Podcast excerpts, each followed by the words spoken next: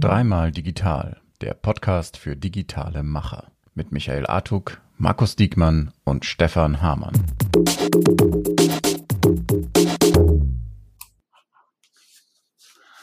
Moin, hallo und Servus bei dreimal digital, beziehungsweise heute zweimal digital, denn der liebe Markus Diekmann spricht gerade in diesem Moment vor dem EU-Parlament. Ja, heute im virtuellen Studio zu Gast der Oliver Rohmeier, Leiter E-Commerce bei dem Familienunternehmen Ostermann, Betreiber von vielen unterschiedlichen ja, Möbeln und Einrichtungshäusern. Erst einmal ein herzliches Willkommen an Oliver, ein Hallo auch an den lieben Michael. Oliver, magst du dich mal einmal kurz vorstellen? Ja, gerne. Ähm, erstmal Hallo, ihr beiden.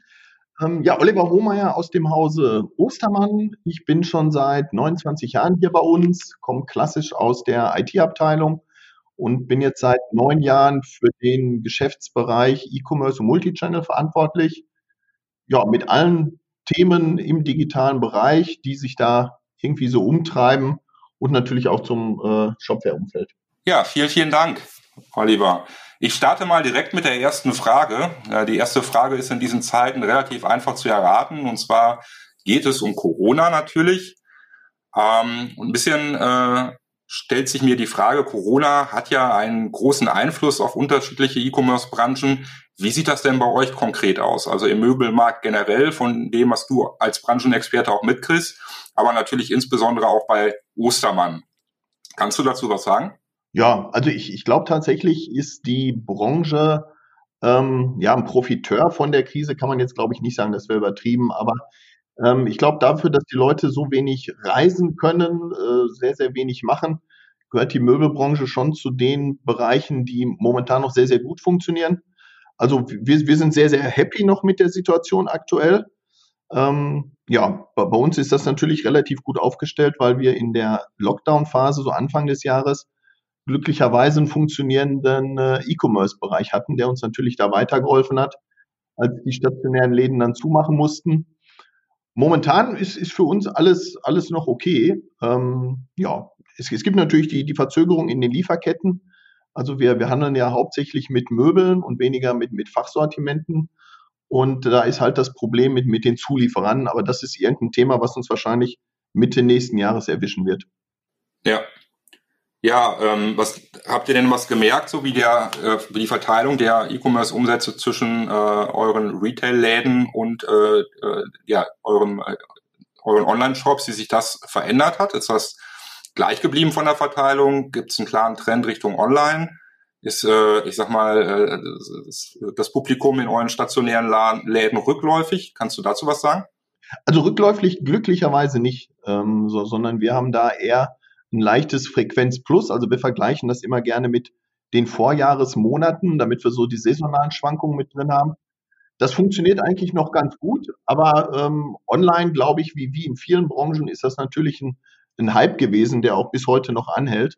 Also wir haben da reichlich prozentuale Zuwächse, gerade glaube ich so in den Bereichen, ähm, ich sag mal, wir, wir verkaufen ja auch Büromöbel, also alle Leute, die jetzt ins Homeoffice müssen, ist, glaube ich, der äh, Online-Player, der entsprechende Büromöbel verkauft, vom Schreibtisch, Bürostuhl, ist schon einer der äh, Gewinner dann quasi aus dem Bereich. Ja, absolut. Das macht hochgradig Sinn.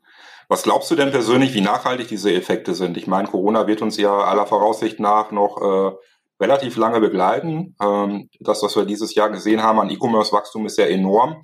Glaubst du, dass äh, das nachhaltig ist? Also auch dadurch, dass Zielgruppen oder äh, Kundengruppen äh, im Grunde ja immer stärker lernen, Dinge äh, auch äh, online zu kaufen, noch viel, viel mehr eigentlich, als man es ohnehin schon gewöhnt war?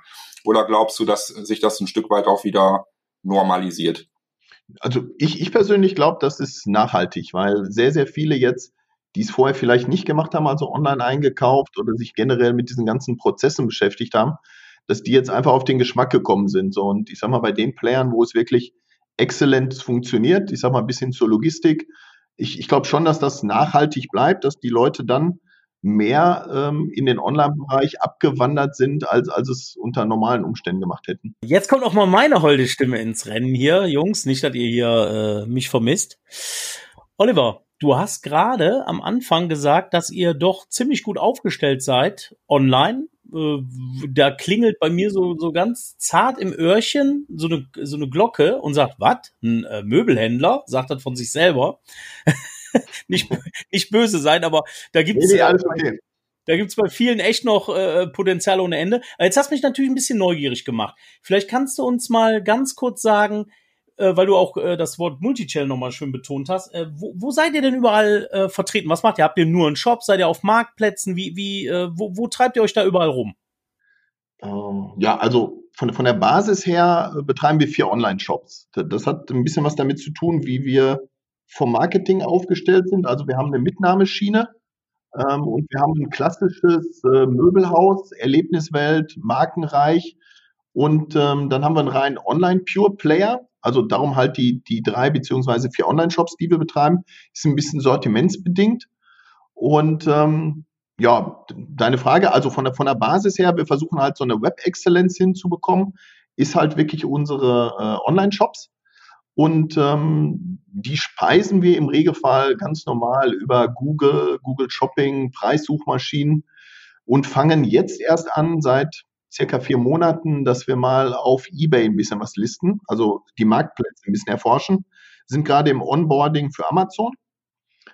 Ja, warum wir es jetzt erst machen, ist relativ einfach. Wir, wir mussten es bisher noch nicht. Also wir haben jetzt äh, jahrelang daran gearbeitet, dass die gesamten Prozesse aus, aus dem Shop heraus fast vollautomatisch bis hin zur Logistik laufen und haben jetzt gesagt, ähm, die, die Umsätze sind jetzt so, dass wir jetzt quasi noch ein bisschen was drauflegen können und gehen jetzt erst in die Marktplätze rein.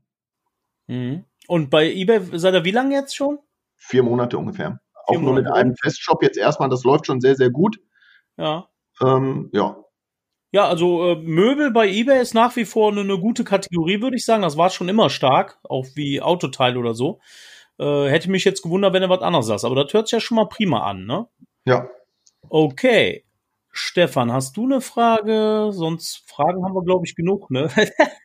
Fragen haben wir genug. Ja, ich habe tatsächlich mal so ein äh, Beispiel aus der äh, echten Welt. Und zwar war ich am Wochenende mit meiner Familie in einem Möbelladen. Das war kein äh, Möbelladen oder Möbelmarkt von euch, bei mir um die Ecke, ähm, weil wir ein neues Kinderbett kaufen wollten. So und äh, dann hatten wir uns ein Bett ausgesucht, da habe ich die Verkäuferin gefragt, ja, was kann man denn da am Preis noch machen? Ja, muss ich mal eben mit dem Chef sprechen, ist dann wiedergekommen und äh, hat mir fünf Prozent Rabatt angeboten. Da ist mir erstmal alles aus dem Gesicht gefallen.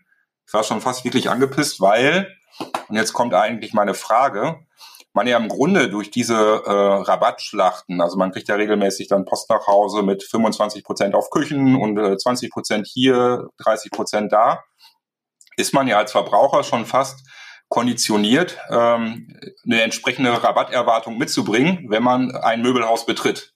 Was ist denn da eure äh, Strategie, was das betrifft? Kannst du das so nachvollziehen? Sind das Beispiele, die du selber auch kennst? Oder sagst du, nee, da positioniert Ostermann sich anders? Ähm, ja, wir positionieren uns tatsächlich anders. Also es gibt ja, so wie du es schon gesagt hast, diese wahnsinnigen Rabattschlachten. Ähm, wir selber sehen das, und das jetzt nicht seit kurzem, sondern schon seit sehr, sehr langer Zeit, einfach als unglaubwürdig. Also bei, bei uns ist eher so die, die Meinung, dass äh, den Kunden, den wir haben möchten, oder unsere Kunden, die wir heute haben als Stammkunden, dass die schon sehr mündig sind und letztendlich das rauskriegen, was unterm Strich steht. So, bei deinem Beispiel mit, mit dem Kinderbett, das bringt ja nichts, wenn das, ich sag mal, künstlich hochgezeichnet wird, damit man ihm dann äh, stationär irgendwelche Rabatte auf irgendeinen Prospekt noch geben kann. Ähm, das sind wir von der Strategie her oder von der Ausrichtung gar nicht sondern wir wollen wirklich Multichannel spielen. In dem Moment funktioniert es ja auch gar nicht, wenn du zwei unterschiedliche Preise hast. Das heißt, wir gucken, dass wir marktübliche Preise haben, ähm, gerne auch den günstigsten. Also da wir selber auch eine Preisgarantie aussprechen, ist das auch immer so ein Thema.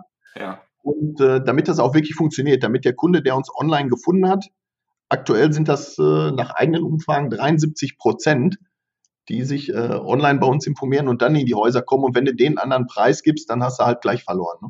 Aber ja, klar, ist, doch, ist doch schade, ne? Weil Stefan hat es ja im Prinzip äh, gesagt und man geht einfach, du kannst es ja, du musst ja theoretisch gesehen jetzt Aufklärungsarbeit leisten vor Ort mit dem Kunden und sagen, du pass auf, bei uns ist das nicht so, weil. Und das ist wirklich schade. Da hat die Möbelbranche wirklich viel auch kaputt gemacht. Ähm, ich habe da selber letztens vor äh, ein paar großen Playern in Bielefeld gesprochen. Da waren äh, fast alle äh, Möbelhersteller da und so weiter. Und da, da war das auch ein ganz großes Thema. Ne? Also es ist, ist echt ja. schade. Ich kann den Stefan da verstehen. Ich weiß genau, was er meint. Ne? Man geht da hin und hat eine ganz andere Erwartungshaltung. Und dann kommt auf einmal so ein Ostermann und sagt, nee, du, wir haben ganz knapp kalkuliert, das sind unsere Preise, die sind top. Vielleicht reden wir noch über das Konto oder was weiß ich was und das war dann. Ne? Ja gut, wichtig ist ja für dich, was unterm Strich rauskommt. Ne? So, und ja. ja, dann, dann kann er gerne vergleichen gehen, dann wird er, oder dann wird unser Kunde auf jeden Fall merken, dass wenn er irgendwo 70 Prozent kriegt, letztendlich doch teurer einkauft. Mhm. Was, was wäre denn so ein, äh, ich, ist jetzt vielleicht ein bisschen schwierig die Frage, aber was wäre denn ein typischer Ostermann-Kunde? Kann man die Frage überhaupt stellen? Also, da ich Richtung Konzern denken muss, also wir unterscheiden wirklich zwischen einem Ostermann und zum Beispiel einem Trends-Kunden. Weil Trends ist ja bei uns die Mitnahmeschiene deutlich jüngeres Publikum und die, die Persona sind da tatsächlich ganz andere als bei Ostermann. Von daher ein bisschen schwierig gerade für mich zu beantworten. Naja, ich, ich sehe ein, das ist schon eine schwierige Frage. Ne? Und die, äh, die Kunden, die ihr, die ihr so ranholt, sage ich mal, kommen die über den Preis? Äh, wie bleiben die aktiv? Wie, wie, wie, wie macht ihr das? Also, wie ist da eure Strategie? Also die, die in den Online-Shop kommen, jetzt trenne ich mal zwischen Online stationär, die, die in den Online-Shop reinkommen, sind preisaffine Leute, die tatsächlich nach einem bestimmten Produkt gesucht haben. Bei Ostermann mhm. ist es äh, klassisch, dass die nach Markenware suchen, gucken dann äh, im Google Shopping, bei Idealo, bei was ich was, irgendeiner Preissuchmaschine nach einem attraktiven Preis und kommen dann zu uns. Das ist ja das, was wir in den Analysen immer wieder feststellen. Ähm, ja, und, und dann kommt es letztendlich darauf an, dass du den entsprechenden Trust hast, äh, mit, mit den entsprechenden Services dahinter. Ne? Also da, das ist, ich würde sagen, ein Möbelkauf ist auf jeden Fall ähm, preisgesteuert. Frage generell so zum Wettbewerb. Ne? Also wir sind jetzt ja äh, über den, äh, ich sag mal, Ostermann-Kunden, auch wenn jetzt klar ist, so es gibt nicht den Ostermann-Kunden, das ist ein bisschen abhängig davon, natürlich in welchen äh, Zielshop der sich auch reinbegibt, weil ihr unterschiedliche Ansprachen habt, alles soweit verstanden. Jetzt ist der Wettbewerb natürlich irgendwo in der Möbelbranche groß. So, und wenn man, äh, ich habe tatsächlich, äh, jetzt komme ich mit dem nächsten Echtweltbeispiel, ich habe tatsächlich auch letzte Tage nach einem neuen Sofa gesucht, äh, so einem äh, hier Kinosofa äh, für zwei Leute. Und ähm, wenn du das irgendwo bei Google Produktsuche eingibst oder äh, äh, ja oder egal wo, dann tauchen da ja unzählige Anbieter natürlich auf, die alle äh, oder nicht alle, aber wo viele ja auch auf den Preis optimieren. So, ne? Also der Wettbewerb ist groß, der Markt ist hart. Preis ist, kann natürlich ein USP sein. Glaubst du denn, dass das alleine ausreichend ist oder habt ihr weitere Services etc., wo du äh, sagst, so die unterscheiden uns da äh, nochmal stärker auch vom Wettbewerb? Also das, wo wir hinwollen, äh, die, die Frage gerade zählt ja hin, woher kommen die Kunden heute? Und, und das, wo wir uns vom Wettbewerb auch absetzen wollen, ist definitiv ähm, Serviceleistung. Also und damit meine ich jetzt nicht Richtung Logistik oder Richtung After Sales, sondern eher, was wir auf dem auf der Shop-Seite machen können. Also wir, wir gehen stark davon aus, da, dass wir in drei bis fünf Jahren aller spätestens äh, keine Möbel mehr verkaufen können, die wir nicht in einem 3D-Konfigurator zum Beispiel haben. Ähm, wir gehen stark davon aus, dass wir auf jeden Fall AR brauchen. Ähm, das sind so Bereiche, in denen wir heute schon arbeiten, also nicht nur so pilotmäßig, sondern wirklich in der Umsetzung sind dass wir einfach sagen, wir wollen uns vom Wettbewerb absetzen, indem wir mehr Konfigurationen haben, indem der Kunde sich oder hier dein Kinosofa, kannst du den dann komplett zusammendaddeln. Ne? Ob das jetzt die Farbe ist, die Größe ist, äh, Material, Zusatzfunktionen und so weiter. Gibt es entsprechende Systeme schon heute in der Branche? Wir, wir haben das jetzt äh, dank eures Systems auch ein bisschen umsetzen können, dass wir da entsprechende Plugins haben, dass du das wirklich 3D-mäßig alles konfigurieren kannst ähm, bis hin zum Warenkorb dann. Also dann steht da auch ein echter Preis dran. Ja. Und äh, kommt dann nicht nur zum Angebot. Und das ist das, wo wir glauben, wo wir uns vom Wettbewerb, der sicherlich sehr, sehr groß ist, äh, absetzen können, weil flache Artikel kann irgendwie jeder verkaufen. Ja. Und das ist wirklich kein Problem, sondern hier geht es um, um Varianten, Ausprägungen, Zusatzfunktionen, auch, auch Zusatzverkäufe dann darüber tätigen. Ne? Das finde ich total äh, spannend tatsächlich, weil ich auch persönlich glaube, dass äh, eben diese flachen Produktdarstellungen echt ein Problem sind. Ne? Gerade bei äh, meinem Preis, klar ist Preis ein Entscheidungskriterium, aber am Ende will ich ja ein Möbelstück kaufen, was jetzt auch dann, ich sag mal, zum Rest des Hauses passt, ne? wo ich mir einfach vorstellen kann, dann über die Darstellung, äh, wie es aussieht, wie es sich anfühlt sozusagen, wo ja Stoffmuster auch eine Rolle spielen, 3D-Ansichten, wie du schon gesagt hast, äh, vor allem aber auch hochwertige Bilder. Ne, das ist ja häufig auch ein Problem. Dann äh, wird man in einen Shop reingeleitet und hat dann, ich sag mal, ein Bild äh, 640 mal 480 irgendwie mit so einer VGA-Kamera abfotografiert. Ne, was ja einfach schwierig ist und wo ich mir vorstellen kann, das konvertiert auch schwierig. Deswegen äh, bin ich da total bei dir. Also diese, diesen Innovationssprung im Markt äh, auf, der, auf der Ebene der Produktdarstellung, da sehe ich total viel Verbesserungspotenzial und auch super viel Musik in den nächsten Jahren. Was ich auch glaube, Michael, letzte kurze Frage, dann darfst du wieder. Ja, was ich auch glaube, äh, was, ein, was ein Riesenthema ist, sind tatsächlich die Lieferketten. Ne? Das hatten wir ja gerade so jetzt in Bezug auf die Corona-Situation nochmal verschärft und so weiter. Ähm, aber ich finde so aus der Kundenperspektive, wenn man dann eben äh, in den Shop reingeleitet wird, der Preis ist attraktiv, man äh, die Optik passt, ne, man hat sich ein Gefühl davon äh, oder konnte ein Gefühl entwickeln, wie das Ganze wirkt und äh, muss dann 16 Wochen warten, bis es zu Hause steht. Siehst du da auch Potenzial, dass das in der Zukunft optimiert werden kann, dass einfach diese diese ja, Lieferintervalle verkürzt werden können? Ja, also ein ganz, ganz wichtiges Thema glaube ich sogar, wenn man von einer Hierarchie spricht, ist so nach dem Preis ist das das nächste Thema, worüber man äh, sich zum einen vom Wettbewerb ansetzen kann, aber überhaupt auch ein Verkaufsargument hat, ist halt die Lieferzeit.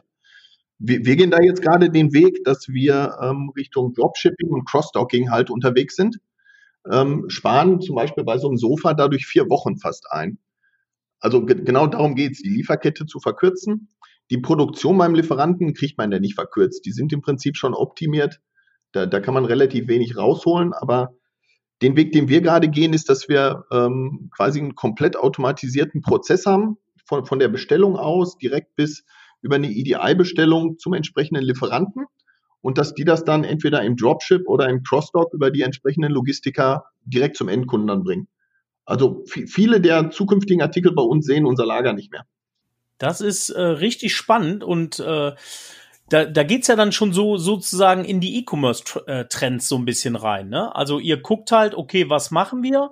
Habt dann keine Ahnung, viele schlaue Köpfe da, die sich hinsetzen. Also ich höre ja schon raus, dass ihr euch da echt viele Gedanken macht. Also ich habe äh, leider da mehrere Gespräche geführt in der Branche, wo es eben nicht so war, wie gesagt. Und ähm, wir haben, ich glaube, wenn ich richtig informiert bin, meine ich, wären so acht, neun Prozent, also sagen wir mal von mir aus zehn Prozent des Marktes sind ja im Prinzip erst aufgeteilt, ja. Äh, äh, die irgendwo an Ikea und Konsorten gehen. Aber da ist ja noch echt viel Luft nach oben, also noch jede Menge, wo man was abgreifen kann.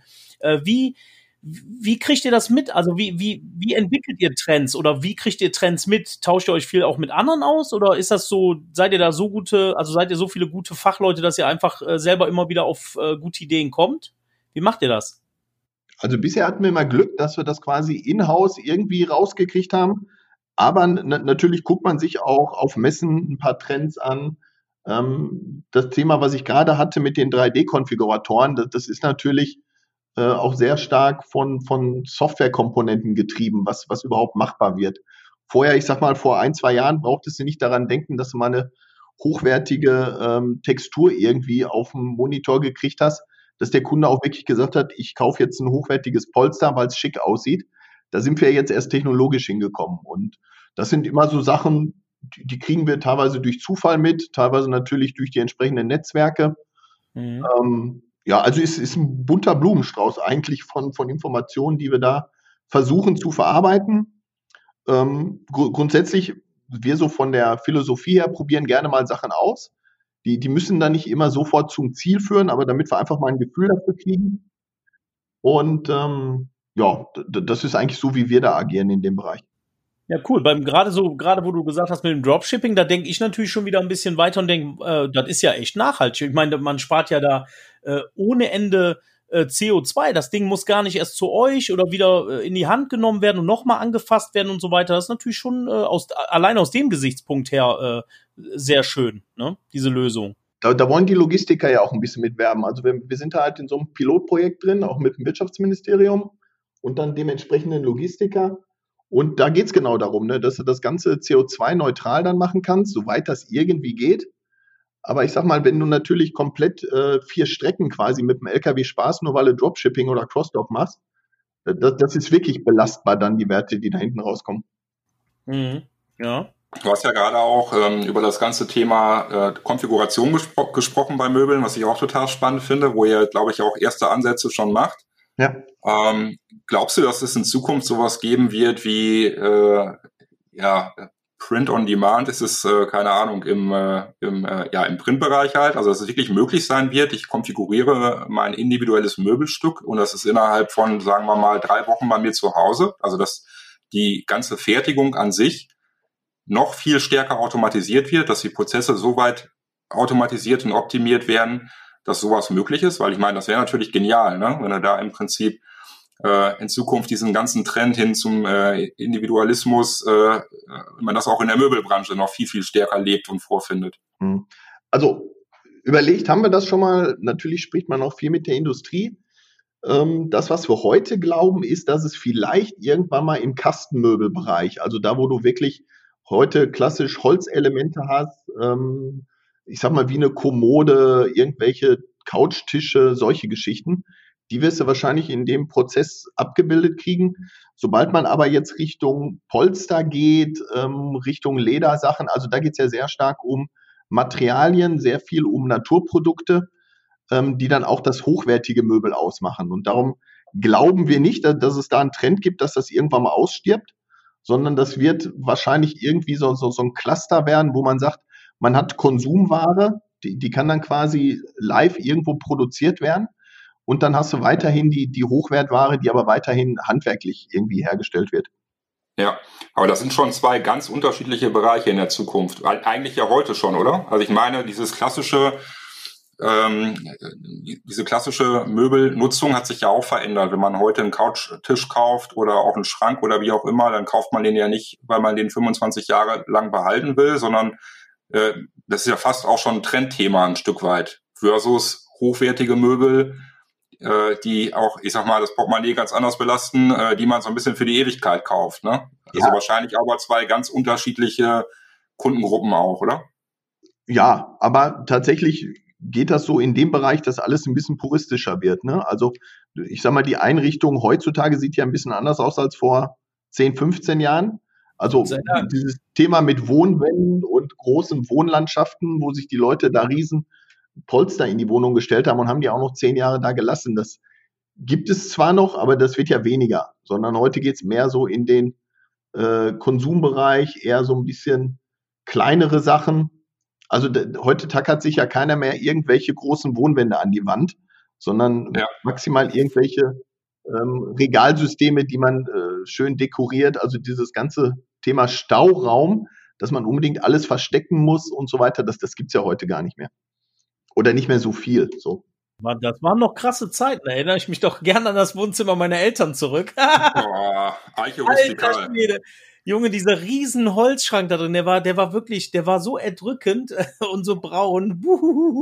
Ist also, heute eine komplette Nische. Eiche P43 kannst du noch gut verkaufen an solche Leute. Ja. Shit, wir haben das Ding nicht mehr. Mist, hättest du mal vorher sagen sollen. Ja, äh, das ist ja auch gut so. Aber da, daran sieht man ja auch die Entwicklung, die draußen einfach stattfindet. Ne? Du kannst ja keine fünf Jahrespläne kannst vergessen. Ne? Die, die Welt verändert sich so schnell. Auch der Mensch und sein Konsum. Ich zum Beispiel, ganz ehrlich, ich hasse nichts mehr als ein vollgestopftes Wohnzimmer. Wenn ihr mein Wohnzimmer seht, da ist wirklich nicht viel, ne? Da ist ein Sideboard hinten und das war's. Und dieses, also ich, ich finde das einfach viel schöner, ne? So, so, so, so, so Dinger, die, die erdrücken dann ein. Und ja, da müsst ihr halt immer wieder ein, ja, ein Ohr für haben, ein Auge für haben, gucken, was wollen die Kunden, ne? Klar. Ja. Absolut, das ist äh, wirklich ein äh, absolut, also da, das ist mittlerweile so von Trends auch äh, äh, ja, von Trends getrieben, irgendwo der Möbelmarkt, finde ich. Das erinnert schon fast so ein bisschen an den Fashionmarkt. Also wenn man, ich bin jetzt nicht so oft im Möbelhaus, muss ich ehrlicherweise zugeben, aber äh, jedes Mal, wenn ich dann mal da bin, dann hat sich doch irgendwie gefühlt die ganze Farbgebung insgesamt wieder sehr stark verändert. Und ich warte immer noch auf den Tag, äh, ja, wo mich dann wirklich Eiche Rustikal als neue Trendfarbe wieder anlächelt. Das äh, kommt bestimmt irgendwann. Jeder Trend kommt wieder. Ja, muss man mal gucken. Ne? Also wahrscheinlich hast du eher damit dann ein Problem, dass das Holz nicht mehr gefällt werden darf. Äh, ja. ja. Da geht es ja auch um das Thema Nachhaltigkeit. Also so ein, zwei Trends gibt es, glaube ich, einfach nicht mehr, weil der Gesetzgeber dann Riegel vormacht. Wo der Stefan gerade äh, das sagt, das ist auch noch so ein Thema, was mich äh, umtreibt äh, bei Möbeln. Ja, wie soll, ich, wie soll ich das jetzt sagen? Also, pass auf, ich sitze jetzt auf meinem Sofa, ne? ja, auf meinem alten Sofa und äh, ich brauche ein neues Sofa. Ja, dann bestelle ich es mir doch einfach online oder auf dem Sofa, statt irgendwie jetzt in so ein, so ein äh, Möbelhaus zu gehen. Also, wa was ich sagen muss, jetzt mal unabhängig von diesen ganzen Rabattklamotten und so, das hat irgendwie alles, man blickt nicht mehr durch, ne? 20 hier und 30 da und wenn du das und bla bla, egal. So ein Möbelhaus. Wenn ich jetzt so meine Frau sehe, ne? Die will, die, für die ist das so ein Erlebnis. Also die, die will dahin, das muss schön sein. Allein schon draußen muss das super aussehen. Ne? Und das, das ist ja auch irgendwie, klar, die neueren Paläste, die haben sowas vielleicht, aber wenn du so ein paar andere siehst, wie, wie schafft man es vielleicht mal, das ein bisschen spannender zu machen, ein bisschen schöner, die Ausstellungsfläche selber. Also wenn du da teilweise in so Dinger reingehst, ja, schön. Dann gehst du einmal irgendwie im Kreis und bist da durchgegangen. Habt ihr, wie, wie seid ihr da aufgestellt? Habt ihr das so ein bisschen moderner oder gibt's da irgendwelche Strategien? Ich habe jetzt leider nicht diesen, äh, dieses, dieses Teil vor Augen. Also es gibt so, so ein Möbelhaus, was ich gesehen habe, dass wenn du das von außen siehst, da sagst du, wow, da musst du mal reingehen. Also du hast das Gefühl, du musst in den Laden reingehen, ne?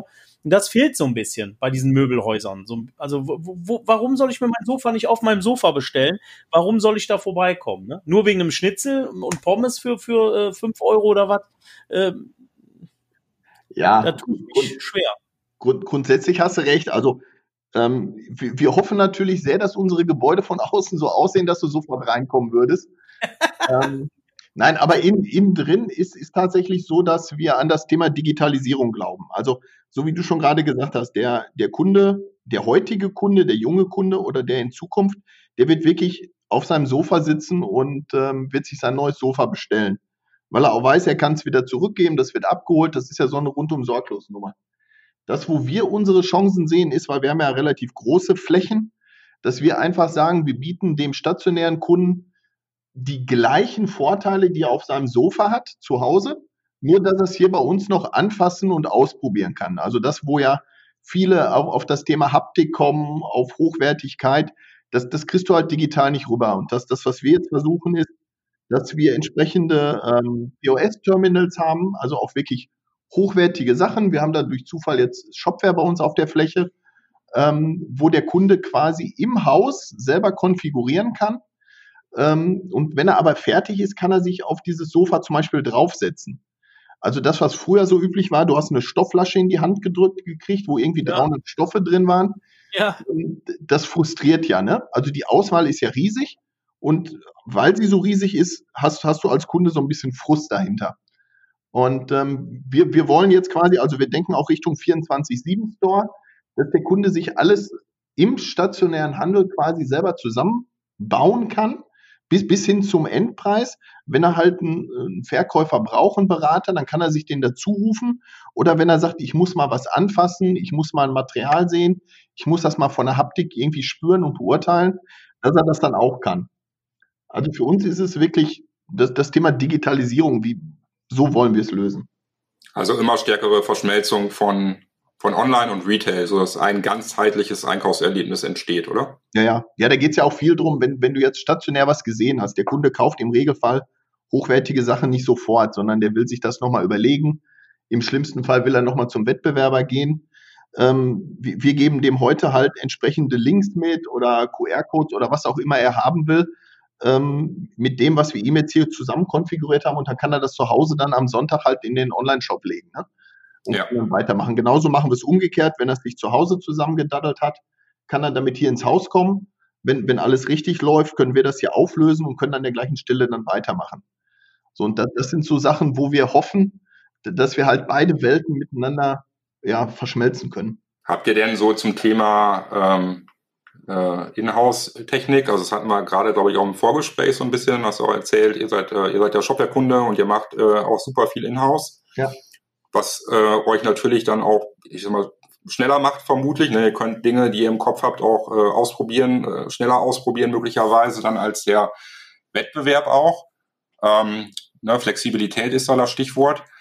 Wie stark behindert euch denn dabei, ich sag mal, antiquierte Prozesstechnik? Keine Ahnung. Also ich kenne auch äh, Möbelhäuser, die immer noch mit ERP-Systemen aus dem DOS Kontext arbeiten oder wo zumindest die Monitore so aussehen, als wenn das der Fall ist. Ja. Ähm, ist Ostermann da schon sehr modern aufgestellt? Ist diese ganze Prozesskette zwischen den unterschiedlichen Systemen äh, arbeitet das Hand in Hand oder gibt es da immer noch viele, ich sag mal, Reibungsverluste oder Dinge, die euch dann auch bei der täglichen Innovation behindern?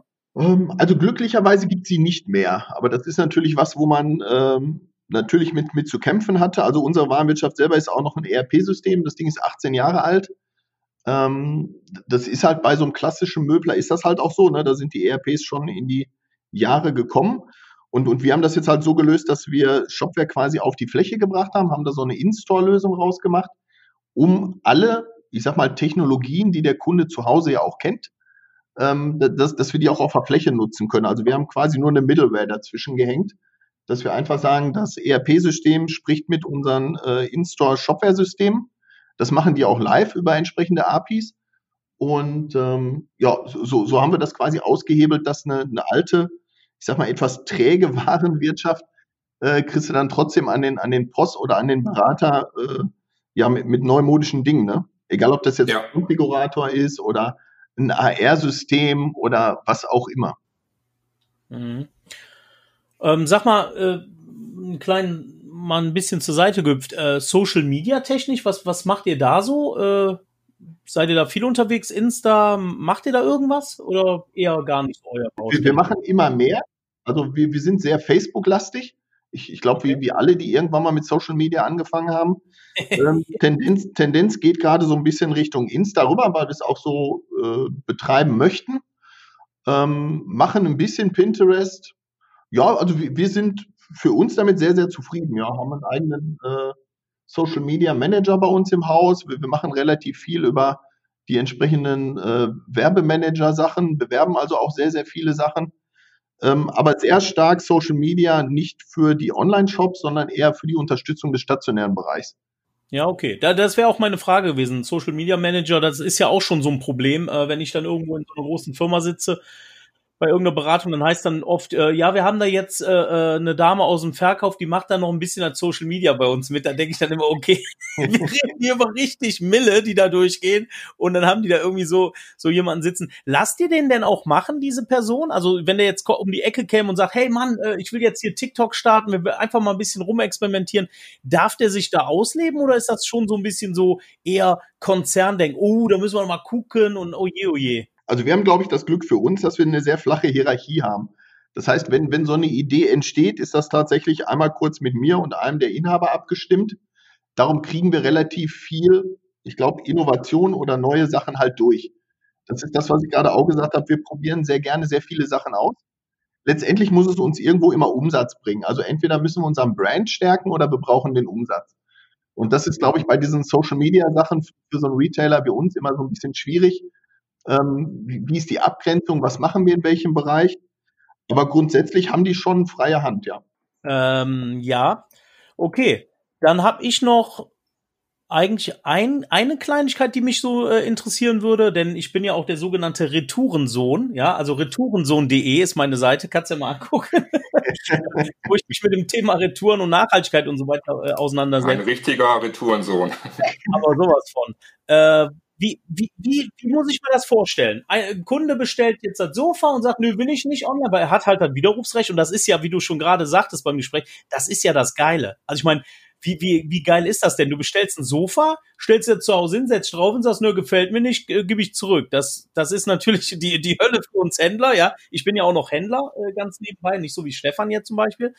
Aber was macht ihr damit? Also geht das dann in, in, in, äh, in Schredder? Ja, ich übertreibe jetzt mal. Oder geht das in ein gewisses Möbelhaus, wo dann so Sachen angeboten werden? Das würde mich vielleicht noch interessieren. Also haben wir auch da ganz unterschiedliche Retourenprozesse. Ähm, kommt jetzt immer darauf an, also wenn es ein Standardartikel, sagen wir dein Sofa, was du gerade gekauft hast, ist, ist ein Standardprodukt, was wir auch am Lager haben. Dann äh, kommt das nach dem Retourenprozess zu uns, wird begutachtet ähm, ist das tatsächlich unverändert? Dann würde es bei uns in den Bestand gehen und beim nächsten Mal wieder mitverkauft werden. Das ist aber natürlich bei Großmöbeln fast nie der Fall, ne? weil du aufgrund der Logistikstrecken da immer irgendwas dran hast. Und dann haben wir bei uns mehrere Folgeprozesse. Also zum einen haben wir einen Lagerverkauf, wo solche Produkte hingehen. Wir haben bei uns in den Häusern haben wir sogenannte Abverkaufsflächen, wo wir Ware platzieren können. Oder wenn die Ware noch ähm, so gut ist, weil es Hochwertware ist, dann platzieren wir die tatsächlich in der Ausstellung und der Kunde kann sie dann als Musterstück aus der Ausstellung rauskaufen. Also wir, wir müssen Gott sei Dank noch nicht mit irgendwelchen äh, Vernichtungssachen umgehen oder mit, mit irgendwelchen Leuten, die, die uns das dann in, in großen Kubikmetern abkaufen und dann doch wieder vernichten, sondern das kriegen wir noch alles mit, mit den eigenen Prozessen hin. Okay, ja, danke. Also ich hätte nur noch eine äh, kleine Frage zum Schluss gleich. Stefan, was hast du noch auf dem Kerbholz hier? Gibt es so größere äh, Technikprojekte, die bei euch jetzt in der nächsten Zeit anstehen, wo ihr sagt, wow, da müssen wir, äh, das wird irgendwie noch äh, ein größeres Thema bei euch? Oder sagt ihr so jetzt erstmal gerade in der Corona-Zeit, wo äh, es ja vor allem darum geht, Prozesse auch am Laufen zu halten und äh, Bestellungen auszuliefern und so weiter und so fort. Da gucken wir halt, dass wir alles am, am Laufen halten. Äh, oder habt ihr da was Größeres oder was drüber erzählen darfst? Ja, also ich, ich hoffe schon, dass es für, für uns oder für die Branche ein paar größere Themen sind. Also habe ich ja gerade schon angesprochen, da geht es einmal so um 24-7-Stores. Da geht es darum, dass wir gerade an dem Thema äh, Self-Checkout dran sind, also die, die ganzen äh, Payment-Prozesse mit Warensicherung und so weiter. Ähm, wir sind an dem Thema VR dran für die Fläche. Also das ist ja auch so ein Digitalisierungsding, da, dass du dann irgendwie auf deinem Sofa sitzt und äh, kannst es dir dann über die VR-Brille auch angucken, ein bisschen gucken. Zu Hause wollen wir halt AR machen zu, oder im Haus dann VR. Mhm. Das, das sind so Themen. Ja, und, und dann das ganz große Thema für uns halt wirklich diese Konfiguratoren. Das ist so ein äh, Thema, was, was jetzt bei uns seit einem Jahr gelebt wird. Also wir sind sehr stark in der Digitalisierung von Möbeln, in dem 3D-Design drin. Äh, und das muss halt in, in Masse quasi ausgerollt werden. Ne? Das ist eigentlich so das, das größte Thema, was wir haben. Ja, was, was habt ihr da so, wenn prozentual, also wenn man sagt 100 Prozent der Produkte, bei wie vielen Produkten habt ihr aktuell schon, äh, ich sag mal, entweder einen, einen Konfigurator, einen visuellen oder irgendwo 3D-Modelle, die ihr dann für AR, VR oder wie auch immer verwenden könntet? Auch kann ich dir prozentual gar nicht sagen, weil das wird wahrscheinlich ja. so gering sein. Ich habe ja gerade ja. gesagt, wir haben 140.000 Artikel online gerade. Ja, okay, ähm, klar das, das wird, also selbst im Möbelbereich sind wir da irgendwie so bei, bei knapp 47.000, glaube ich. Da, ja. wär, also die Prozentzahl, die ist so verschwindend gering. Äh, seid ihr denn da auf der, also kriegt ihr oder seid ihr darauf angewiesen, dass ihr die Dinge dann vom Lieferanten zur Verfügung gestellt bekommt oder erstellt ihr auch selber, keine Ahnung, 3D-Modelle oder ja, wir, wir, erstellen, wir erstellen selber, weil die Industrie, also der, der Möbler an sich oder der Lieferant ist ja eher so ein bisschen träge. Ja. Äh, das haben wir ja gerade schon gehört. Michael hat das ja auch schon berichtet, wenn er da mal vor ein paar anderen Leuten spricht. Ähm, also da ist die Branche, glaube ich, schon sehr, sehr träge. Ähm, darum gehen wir momentan den Weg, dass wir die selber produzieren lassen. Oliver, wird sich das ändern? Nein. nein, nein, ich meinte die Branche, dass sie träge ist. Nee, das, so. war ein ganz klares. Ich mache es jetzt seit 29 Jahren. Ich, ich sage ganz klar nein. Geil. Das ist eine geile Aussage. Also ich, ich muss dir leider sagen, so habe ich das auch empfunden dann im Tag. Ähm, aber, aber da komme ich eigentlich zum, äh, zu meiner letzten Frage oder was ich eigentlich noch mal in den Ring werfen wollte, weil das, das feiere ich ja so hart ab. Ne? Das muss ich einfach am Schluss noch loswerden. Ihr seid ja unfassbar lange dabei. Also ihr habt euch schon, schon Gedanken über Online gemacht. Da waren die anderen, haben noch äh, in eine Windel äh, irgendwie, keine Ahnung, äh, irgendwas gemacht äh, seit, wenn ich die Zahl sagen darf, äh, oder wenn ich richtig informiert bin, 1995. Also da war vielleicht gerade mal Boris damit, bin ich drin oder so. Ich, ich weiß es gar nicht, wann der da ähm, äh, so weit war. Wie kam es denn dazu? Also ich meine, das finde ich wirklich, wirklich außergewöhnlich. Ja? Viele andere kamen ja immer irgendwie, irgendwann mal, also wir müssen jetzt auch mal machen, aber zu der Zeit online zu starten oder überhaupt darüber nachzudenken, da musst du uns noch mal ganz kurz so abholen. Das finde ich schon wirklich extrem außergewöhnlich. Also ich glaube, war ein purer Zufall. Ne? Also zu sagen, das war jetzt strategisch damals schon so angedacht, wäre sicherlich gelogen. Ähm, nee, wir, wir haben damals die Trends.de gekauft, die Domain. Und ähm, die, ja, fanden wir einfach ziemlich klasse. Und ähm, ja, wir, wir haben natürlich mit Trends, auch mit diesen Mitnahmeartikeln, auch Artikel, die se selbst damals schon dazu bereit waren, dass man sie auch mal verschicken konnte. Ne? Also es war jetzt sicherlich nicht so, dass wir 95 schon irgendwelche vollautomatischen Prozesse hatten, bis hin zur Logistik, aber ich sag mal, wenn andere so ein bisschen über eine Visitenkarte nachgedacht haben, haben wir schon mal über Mail oder über die ersten Warenkorbfunktionen, haben wir da schon die, die ersten Möbel. Ähm, das waren auch noch keine Sofas. Ich glaube, das Größte, was wir damals hatten, waren irgendwelche Sessel und so weiter. Mhm. Ähm, haben wir halt versucht zu vertreiben. Und ja, Das waren so auch so die ersten Gehversuche ja vom Zweimann-Handling aus der Logistik. Die gab es ja damals auch noch nicht. Ja. Ähm, da musstest du noch überlegen, ob du das Ding auf eine Palette tackerst und mit Stepfolie einpackst. Oder, oder wie du es überhaupt zum Endkunden kriegst. Ne? So geil, echt. Ja, Ja, absolut beeindruckend. cool. Echt cool. Sehr schön. gut. Oliver, vielen, vielen Dank. Gerne. Hat uns wirklich Spaß gemacht und lass uns gerne äh, nochmal irgendwann ein Special machen zu dem ganzen Thema AR, VR, 3D und so weiter. Das finde ich total, total interessant. Ich bin da voll bei dir. Ich glaube, dass das ein richtiges, äh, wichtiges Innovationsthema werden wird für die Möbelbranche. Ja, können wir gerne machen. Gut, von mir auch aus, äh, danke, auch an Stefan natürlich, ne? Und ja, bis, äh, bis demnächst, würde ich mal sagen, ne? Prima. Bleibt gesund. Bis bald. Bleibt Ciao, gesund. ciao, ciao.